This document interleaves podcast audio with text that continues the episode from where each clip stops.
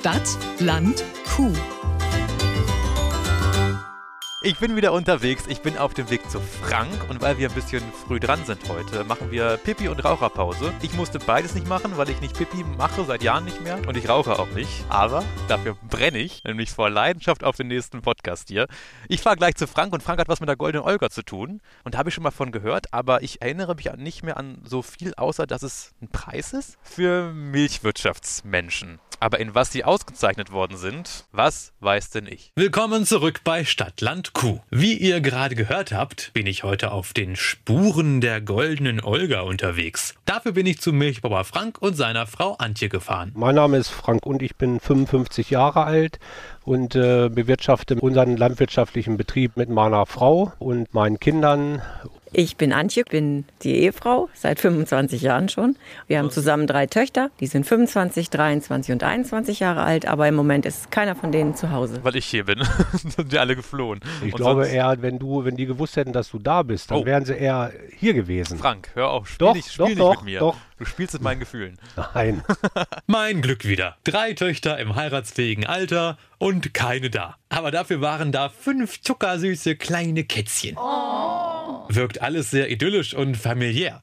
Inwieweit ich mich mit der Idylle täusche, kann ich nie sagen. Aber familiär, das ist Fakt. Ich habe den Betrieb 2003 von meinen Eltern übernommen. Mein Vater hatte den Betrieb 1966 von meinem Großvater übernommen und so geht das in die nächste Generation. Und bei uns ist es jetzt so, unsere älteste Tochter Linnea hat Landwirtschaft studiert, aber ja. die hat einen landwirtschaftlichen Hintergrund. Ob die diesen Betrieb jetzt mal weitermacht, sie ist 25, das kann man jetzt nicht sagen. Da sagen Antje und ich auch immer, das kommt dann immer stark auf den Partner drauf an, den man findet. Ich werde hier von allen Seiten angeguckt. Ich stehe nicht zur Verfügung. Ach so, das, das war eben der Wegen. Ich, ich hatte eben überlegt, was hat er denn jetzt? Was hat er denn? Was hat er denn? Das ist doch genau meine Frage. Was hat er denn nun, also der Frank, mit dieser goldenen Olga am Hut? Die goldene Olga ist ein Preis in der Landwirtschaft, in der Milchproduktion für einen Betrieb in Niedersachsen, der es wirklich sehr vorbildlich macht. Ich habe die Aufgabe mit, dass ich als einer der Gutachter die Betriebe mit rausfiltern kann, die diese goldene Olga als Preis bekommen. Auf Und der, der Seite stehst du also. Ich stehe auf der Seite der Preisrichter, wenn man so sagen möchte, was mir auch sehr freut. Das kann ich verstehen. Ich persönlich stehe auch lieber auf der Seite von denen, die bewerten, als einer von denen zu sein, die bewertet werden. Deswegen werde ich ja auch Lehrer. Obwohl, ihr liebe Zuhörer, ihr dürft mich sehr gerne bewerten. Auf Spotify oder Apple oder wo auch immer ihr unserem Podcast 5 von 5 Sternen geben könnt. Aber es geht ja nicht um uns, sondern um Frank und sein goldenes Gutachten. Also, wo muss man punkten, um die Olga mit nach Hause nehmen zu dürfen? Tierwohl, Ökonomie, Ökologie, Nachhaltigkeit, soziale Verantwortlichkeit. Und noch ein paar Dinge mehr. Das steht alles auf einem beachtlich langen Bewertungsbogen, den ich mit euch jetzt zusammen durchgehen könnte, aber keine Lust. Ich mache mir das Leben wieder mal leicht und picke mir einfach einen Punkt raus. Die Nachhaltigkeit. Liegt ja sowieso voll im Trend, oder nicht? Die Landwirtschaft ist eigentlich der Berufszweig, der die Nachhaltigkeit erfunden hat, 300 Jahre oder 200 Jahre zurück. Wir haben ja mal angefangen in der Landwirtschaft mit dieser sogenannten Drei-Felder-Wirtschaft, sodass man immer sagte, auf zwei Feldern bauen wir was an und mhm. ein Feld lassen wir brach liegen. Ja damit sich dieses Feld erholen kann. Das sind ja alles so Sachen, die nachhaltig äh, sind. Wir haben es vielleicht auch ein bisschen versäumt in der Landwirtschaft, das so darzustellen. Wir machen ja längst auch noch nicht alles richtig. Auch wir haben Ansätze, wo wir uns verbessern können. Ja, Jeder einzelne Familienbetrieb kann sich natürlich verbessern. Besser werden und das Bessersein belohnen. Darum geht es bei der Goldenen Olga. Diesen Preis gibt es übrigens schon seit 2001 und Frank ist von Anfang an dabei. Damals äh, bin ich da eigentlich zugekommen, weil ich bei der Landesvereinigung der Milchwirtschaft in Niedersachsen, die diesen Preis initiiert hat, so eine Benchmark-Liste haben musste, was man denn als Kriterien aufnimmt. Ja. Und da durfte ich auch mitarbeiten mit 10, 12 anderen Leuten. So hat sich das für mich ergeben, dass ich bei dieser Auswahl dieser besten Betriebe in Niedersachsen mitarbeiten darf. Nun ist Frank ja auch selber erfahrener Milchbauer und sieht durch seine Arbeit als Gutachter natürlich auch, wo bei ihm selbst noch Luft nach oben ist. Zum Beispiel bei den Lichtverhältnissen im Kuhstall. Helligkeit ist jetzt bei uns ein kritischer Punkt, den wir haben. Unser Stall ist jetzt älter. Der ist auch relativ dunkel. Ne? Das ist heute heute nicht mehr so schön. Die Ställe, die irgendwo auf eine ebene Fläche gebaut werden, die alle Seiten, wo alle Seiten offen sind, genau. sind heller. Aber man muss es halt kompensieren, dass bei uns diese Lichtbänder hier drin sind an der Giebelseite, diese Lichtbänder, das war alles Holz. Da versuchen wir drauf einzugehen. Aber wir können das dann nicht so abbilden wie ein Stall, der 2021 gebaut wurde. Um es perfekt zu haben, müsste er den Stall für seine gut 60 Milchkühe aber wohl komplett neu bauen. Also ich sage immer, ein Stallplatz für eine Kuh kostet 10.000 Euro. Ja. Und dann kann man sich das ja hochrechnen, auf äh, welche Investitionen man kommt. Ja. Ich persönlich kann das nicht hochrechnen, aber andere Menschen können das. Mhm. Aber Mathe unterrichtest du nicht, ne? Nö, nö. Okay.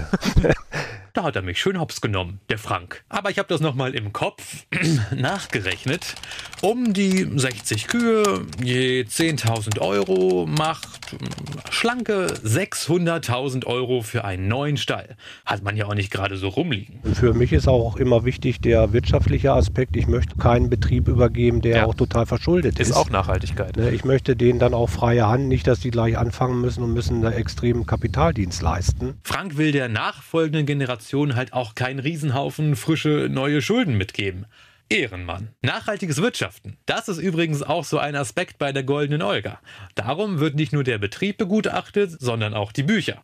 Und dafür braucht es das richtige Team. Das sind immer zwei Leute, die auf die Betriebe gehen. Immer ein hauptamtlicher Berater, der entweder bei der Landwirtschaftskammer arbeitet oder in einer Unternehmensberatung. Und der zweite Part ist der praktische Landwirt, der auch diese weichen Faktoren sieht, einer Familie, die einen Betrieb führt. Und wenn wir auf die Betriebe gehen, dann gehen wir eigentlich fast so vor, wie wir das heute auch machen. Da würde ich dann mal sagen, du bist dann der Betriebsleiter, Ja. den wir begutachten und der stellt dann den Betrieb vor und wir laufen hinter ihm her und der erzählt uns dann Die was. sind genauso, wenn wie ich erstmal kommen auf den Hof, stellen sich erstmal hin und gucken, was sehe ich hier eigentlich. Genau, das ist die erste Phase. Die nächsten drei, vier Stunden ist dann aber auch schon Büroarbeit, Versicherung sich anguckt. Und dann geht man nachmittags eigentlich nochmal raus und guckt sich Produktionsabläufe an. Also wir sind in der Tat dann auch ähm, zehn Stunden auf diesem Betrieb. Aber warum tun die Landwirte sich das an? Witzig. Dieselbe Frage stelle ich mir auch immer, wenn ich für Stadtland Kuh eingeladen werde. Bei mir weiß ich das immer noch nicht, aber was die goldene Olga betrifft, bin ich im Bilde. Hier winken Ruhm, Anerkennung und ein Preisgeld. Die ersten fünf Sieger bekommen was und der Beste immerhin 3500 Euro. Aber es gibt noch was viel Cooleres als das schnöde Geld. Der Sieger bekommt tatsächlich eine goldene Kuh in Lebensgröße, also nicht aus Gold, Ach, sondern so, so eine Verarschung. Aber- halt. aber schon in Lebensgröße. aber schon in Lebensgröße ein Jahr bei sich aufgestellt, sodass das auch medienwirksam gezeigt werden soll. auch schon Das an der Straße bestimmt, ne? dass das man das Ja, es sehen kommt kann. dann immer drauf an, wo der ist, ne? Ob er jetzt eine kleine Zufahrtsstraße hat. ja, aber hinten, hinterm Schuppen macht Hinterm ja keinen Schuppen Sinn. nicht, das macht ja keinen Nee. Sinn. Aber vorne an der Terrasse im Eingangsbereich.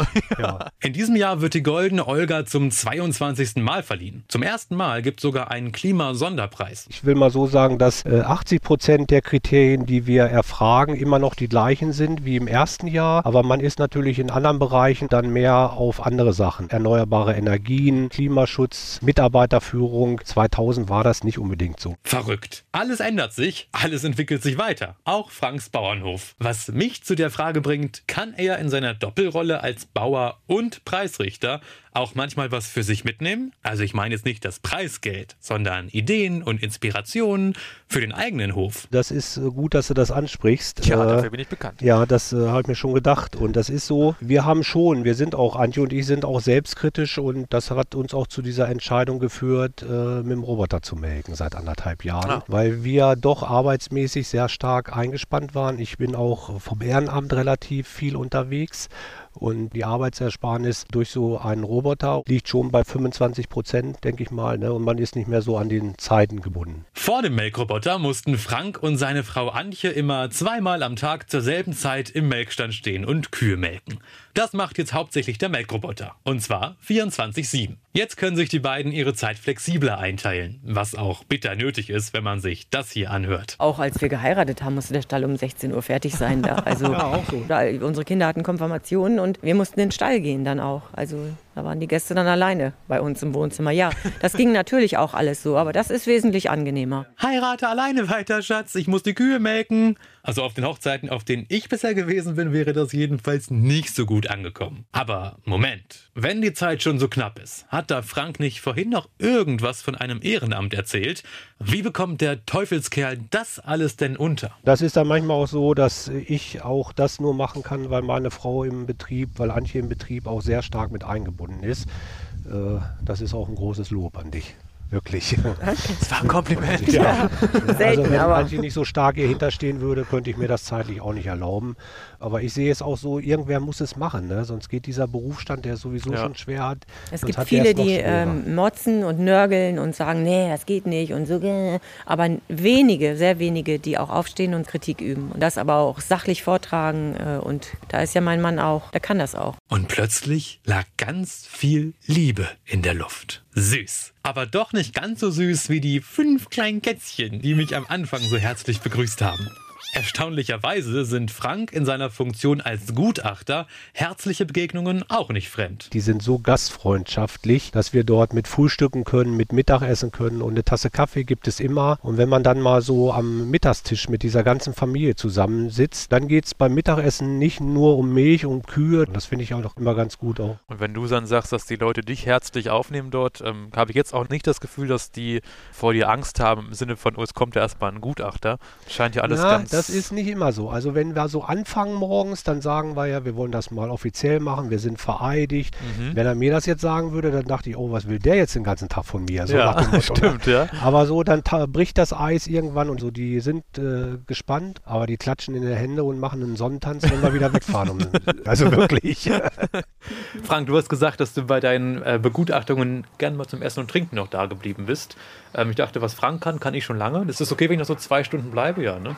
Also zwei Stunden wird bei mir ein bisschen eng. Also der nächste Termin äh, steht vor der Tür, aber esse erstmal richtig satt und trink mal was Warmes. Es ist doch ein bisschen kühl geworden. Und nach einer fetten Schnittchenplatte, für mich sogar vegetarisch, und Kaffee, für mich sogar Tee, ging es dann folge frisch gestärkt nach Hause. Und was sehe ich da, als ich so einen letzten Blick zurückwerfe? Den guten Frank, wie er einen Sonnentanz tanzt und dabei fröhlich in die Hände klatscht. Was sagt man dazu?